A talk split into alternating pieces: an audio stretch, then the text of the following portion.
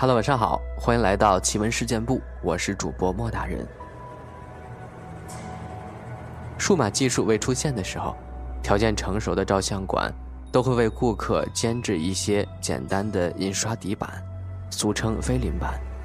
相信很多朋友都见过，考一个菲林板所赚的钱，相当于照相几天的收入。我的一拍即合照相馆也不例外。一天晚上。我记得大概八九点钟吧，店里已经没有顾客了。这时，一辆豪车停在了我的店门前。车上下来一个戴着墨镜、大腹便便的中年男人，径直走进我的店里。我知道生意来了，忙起身相迎。师傅，你会做飞林板吗？一进门，他便左顾右盼，瓮声瓮气地说。本店制版技术业内有口皆碑，包您满意。那好，这个东西正反两面，你给我各烤一个板。说着，他从皮包里小心翼翼地拿出一张东西来。我接过一看，立马就警惕起来。那居然是一张纸币，上面花花绿绿的印着许多满文，不知是满文还是藏文。一千的四位数字，在左上角，应该是面额吧。我忙递还给他，先生，对不起，我们不接这种生意，这种板我们可做不了。他有点不悦。你不是夸口什么一拍即合、有口皆碑吗？连一个小小的菲林板都做不了。我忙解释，不，不是的。他见我支支吾吾的样子。好像想起什么来，突然一声长笑，哈哈，师傅，你是怕我让你做假钞吧？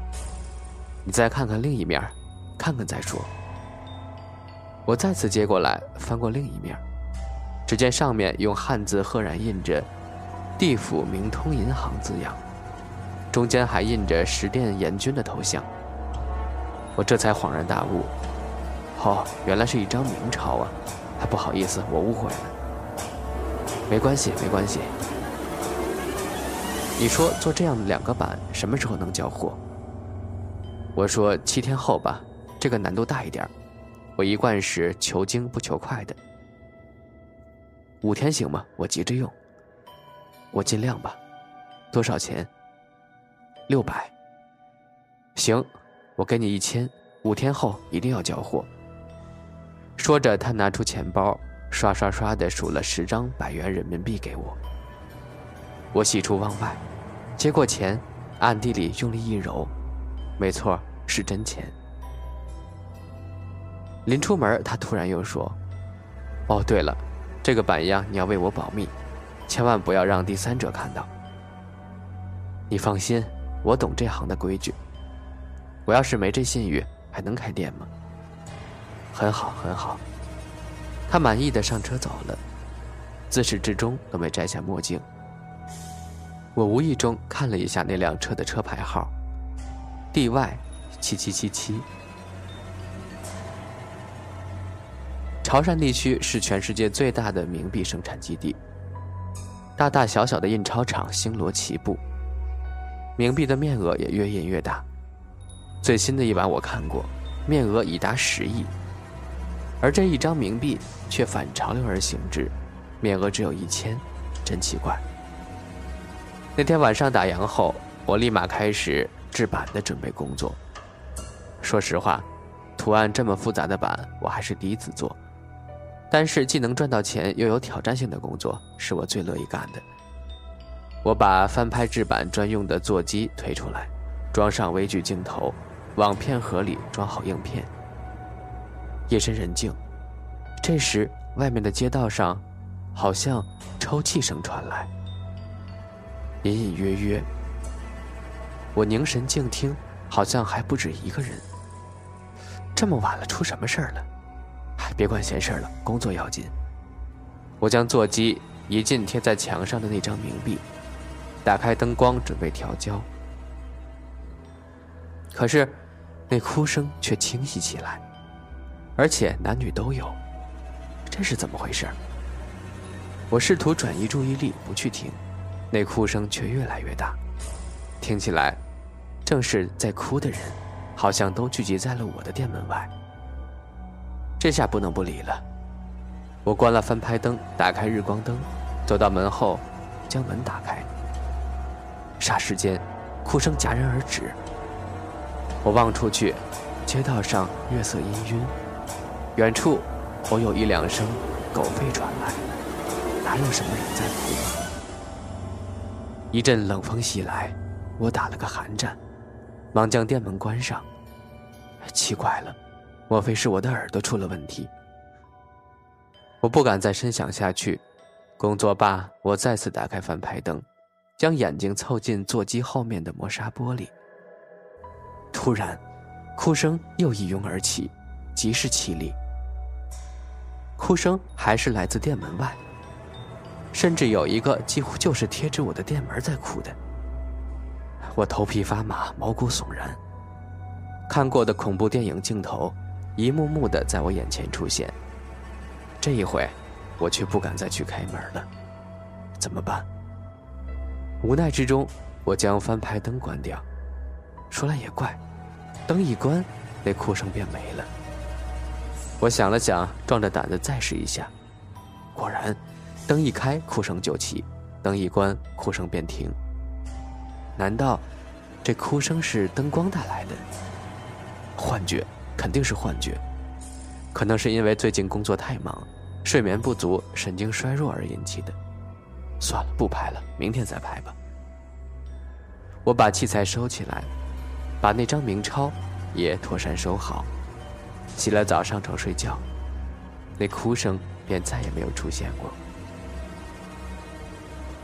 夜半时分，我正睡得迷迷糊糊，突然听到门上传来了急速的敲门声，同时还有人焦急的喊：“于老板，于老板！”我用被子蒙住头，没用，那敲门声和叫声仍是不停的响着。我豁出去了，起了床，把店里的灯全打开，随手把一把道具剑抓在手里，大声喝道：“谁呀？”一个男人的声音焦急地说：“于老板，我们是大布村的，我们家老爷子快咽气儿了，麻烦您过去给拍一张遗像。”哎，我松了口气，可心里仍是很懊恼。都什么时候了？于老板放心，我们知情达理的，早就备好红包了。我打开门，一个穿着黑色西装的小伙正站在门外，见我出来。他忙点头哈腰，一副有求于人的形状。我说：“好吧，你稍等，我带上相机。”太谢谢您了。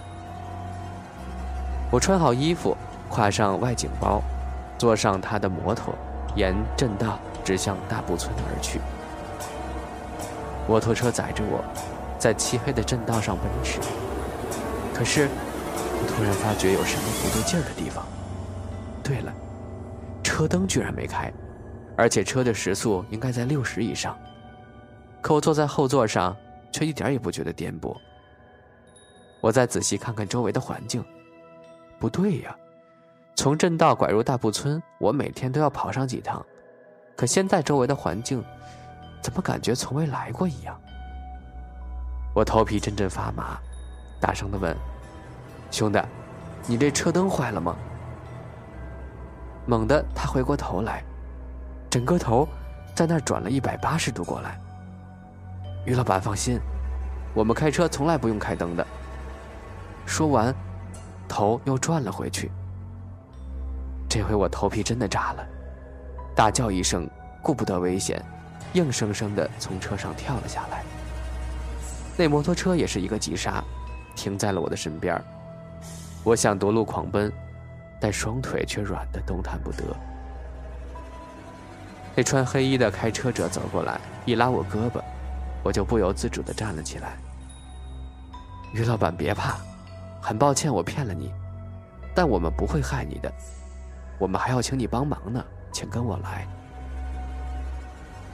路旁出现了一栋房子，我被那黑衣人半拖半扶的进去了。事已至此，怕也没用。我慢慢定下神来，一时间，脑子里将我这二十来年做过的恶事儿快速的浏览了一遍。小时候偷过生产队的四个番茄，中学时用蛤蟆吓哭过女老师，大学时抛弃了一个女朋友，害得她差点自杀。开照相馆后卖过近百卷盘装的走私胶卷，这一切应该都算不得什么大奸大恶吧。房子里一盏灯都没有，可一切都看得清清楚楚。一张沙发上坐着一个奇瘦的汉子，身后还站着两个跟开车载我来的人一模一样的人，都穿着黑西装，背手做保镖状。坐在沙发上的瘦子开口了，声音不大，却字字威严：“于老板，请原谅我们见不得人的。”所以只能以这种方式请你来。我壮着胆问：“我我犯了什么吗？我今年才三十二岁，你们是不是搞错了？”瘦子摇摇头：“没这么严重，但如果我们不制止你，你就犯了大错了。”长话短说，我们时间也有限。今天是不是有一个胖子花钱让你做一个非礼版？我心里动了一下。原是为了这事儿，可我还是不明白。便说：“没错呀，可这事儿以前也干过，这不是对你们有利的事儿吗？”瘦子叹了口气：“这你就不懂了，于老板，你也读过很多书，应该知道什么叫做通货膨胀吧？”我好像有点明白了，你是说那人的工厂印出冥币来，会弄得你们那儿通货膨胀？可我们这儿其他冥币厂印的冥币，面额动辄就是上亿的呀。瘦子说：“问题就在这儿。以前你们杨氏中人烧给冥府亲人的纸钱，我们都是按面额流通的。可后来你们越印面额越大，十亿面额的都印出来了，冥府的通货膨胀终不可抑制的出现了。十殿阎君经过紧急磋商。”决定成立我们自己的明通银行，印制统一冥币，然后将阳间汇来的纸钱，不论面值多少，一张兑换成我们统一的面额一千的冥币，才允许在冥府中流通。还有，为了更好的控制，阎君还规定，每个鬼民在每个十年八节只能兑换多少冥币，其余的由明通银行替他们存着，急需时才向银行申请。可是，我突然明白过来了。哦，您是说今天那人拿给我的那张纸钱就是真正的冥币？他的目的是？没错，我们阴间科技没阳间发达。明通银行印制的冥币不像你们的纸币一样有防伪标志，所以要仿印是很容易的。要是让他阴谋得逞，阴间又得新一轮的通货膨胀，到时受苦的。将是普通鬼民。你刚才在店里翻版时，不是老听到有哭声吗？告诉你，那就是我们辖下的鬼民，他们知道你在帮他翻版，又没能力制止你，只好以哭声来哀求你。我倒吸了一口凉气，差点就犯下一件大阴罪呀！我忙说：“你们放心吧，我不会再为他置办了，只是……”恐怕他还会拿到别的照相馆去做。瘦子说：“对，我们请你来就是想让你帮忙，抓住那个妄图搞垮阴间经济的阴险之鬼。”我又吃了一惊：“什么？他是鬼？那你们在阴间直接把他抓住不就行了吗？”哎，你不知道，他可是只手通天的鬼物。我们怀疑明通银行里有他内线。他开的车也是挂着阴间特种车牌的 DY 七七七七的，天上的监察天官也被他收买了，所以我们只能在鬼赃俱获时才能抓他。我心里打起了小九九，犹豫着说：“可是，他万一要是报复我，我可怎么办呀？”瘦子叹了口气说：“你们人怎么能怕鬼呢？你干过很多坏事吗？”我这辈子干过多少坏事你们不都知道吗？我汗都下来了。那就是了，你阳气正盛，没大奸大恶，最多是犯了天底下男人都容易犯的错。鬼最多呀，只能吓你而已。再说了，你帮了他们，因功无量，全体鬼民都会感谢你的，有啥好怕的？我长舒一口气，点点头。好吧，那您说我该怎么办？瘦子说：“板还是要做的，因为他很可能在暗中监视你，你要按时交货。只是在他来取板时，你发个通知给我们，我们就能将他当场抓住。怎么发通知呀？我给你一注消息箱，你把它放在隐秘之处，到时一点香我就知道了。放心吧，善有善报。那好吧。”看来不答应也不成了。瘦子一挥手，身后的保镖递给我一柱短短的银灰色的香。我接过来说：“那现在你们该把我送回去了吧？”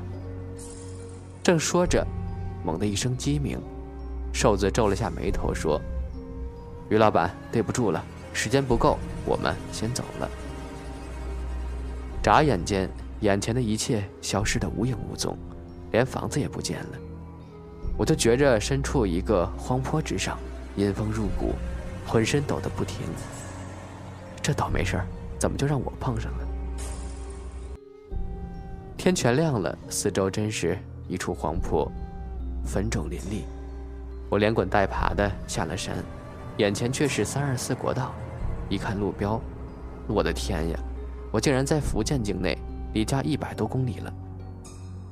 坐了两个多小时的车，我才回到我的一拍即合照相馆。可我记着，昨天晚上我坐那摩托车去的时候，还不到十分钟呢。我想来想去，把那柱消息箱插在暗房里，放大机的后面，这里应该最为隐秘了。晚上，我才将那冥币取出来，精心的翻版。这一回，门外倒是没有哭声了。接下来的几日，我心里总是惴惴不安的。我怎么这么容易就见鬼了？现在还被夹在中间，两头不是人。万一抓不住他，我岂不是要倒霉？很快，约定取板时间到了，该来的总会来。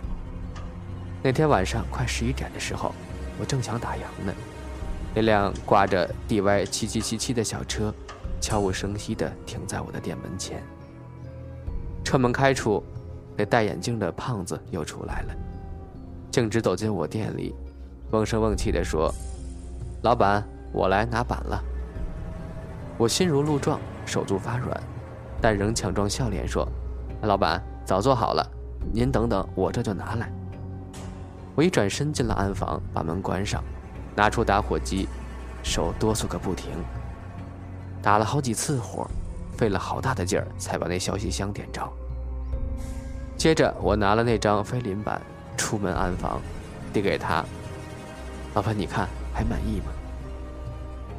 胖子接过菲林板，正想仔细端详，突然，只见那板猛地变大，眨眼间长达两米左右。他还没来得及反应，更骇人的事儿出现了：那巨大的飞鳞板上伸出几只大手。一下便将那胖子硬生生抓进了板里，也变成了一个平面的黑白颠倒的负像。我身边一下子便多了几个人哦不，准确的说是几个鬼。瘦子说：“谢谢你的，于老板。”我吓得说不出话来，只是睁大眼睛看着眼前这匪夷所思的一幕。快放我出来！你们无权抓我，我天上有人。你们将下刀山火海的。菲林板里的胖子拼命挣扎着，说出来的声音却像电力不足的录音机放出的声音。渐渐的，在菲林板上史殿阎君威严的眼神逼视下，他一个音也发不出来了。那瘦子对我表达完感谢之后就走了。他一张手，那菲林板又缩回了原来的大小。他将板收好，一挥手说：“再见了。”话刚说完，他们全都不见了，门外的车也消失了。还是不要再见的好呀！我瘫坐在椅子上，感觉像是做了场噩梦，浑身气软无力。从此之后，我店中的生意比原来更火了。临近村镇有了丧事儿，都请我去拍照。此事后话就不提了。